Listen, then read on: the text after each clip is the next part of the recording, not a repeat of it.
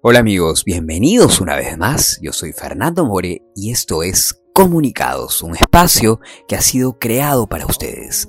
Hoy, viernes 30 de octubre del 2020, a las 6 y 50 de la mañana en la ciudad de Trujillo, Perú, amanecemos con una temperatura de 17 grados centígrados, cielo nublado y se estima alcanzaremos una máxima de 21 grados centígrados hacia el mediodía.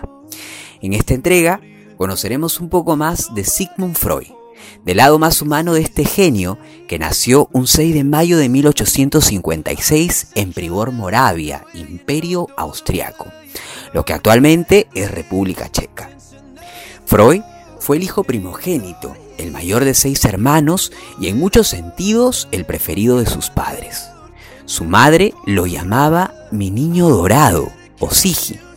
A él se le permitió acudir a la universidad, no sin arduos sacrificios, sabiendo que era una forma segura de ascender en la escala social. Y por supuesto, Freud fue un alumno brillante. Su familia judía se trasladó a Viena cuando Sigmund aún era un niño, para escapar del antisemitismo de su lugar natal. Aprendió castellano por gusto propio, para ser capaz de leer el Quijote en su lengua original. Le gustaba coleccionar estatuillas antiguas, dar largos paseos recogiendo setas y jugar a las cartas. Fue un fumador compulsivo, algo que se señala como la causa por la que generó un cáncer de boca en 1923, aunque hay ahora opiniones discrepantes, al menos en cuanto a su localización.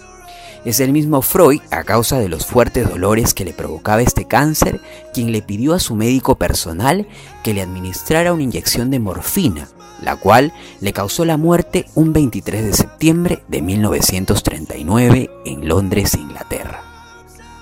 Sigmund Freud era el más terrible analista teórico del sexo había hecho estudios que le dieron el nombre de el padre del psicoanálisis, neurótico arrevesado, siempre tras una explicación sobre los actos del ser humano, adicto al trabajo y maniático del control.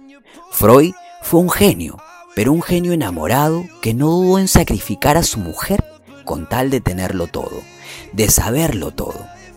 Esta es una carta de Sigmund Freud dirigida a quien bien hubiese podido convertirse en su esposa Marta Bernays.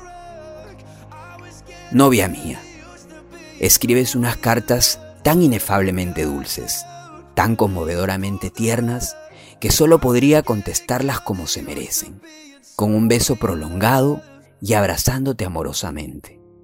Marta, no apetezco sino lo que tú ambicionas para ambos, porque me doy cuenta de la insignificancia de otros deseos comparados con el hecho de que seas mía.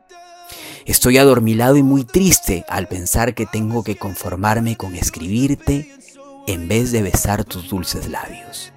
Devotamente tuyo, Sigmund, 1893. El lado más humano de un exquisito personaje que seguramente desconocíamos. Queridos oyentes, el tiempo nos ha quedado corto. Conmigo ha sido todo por hoy.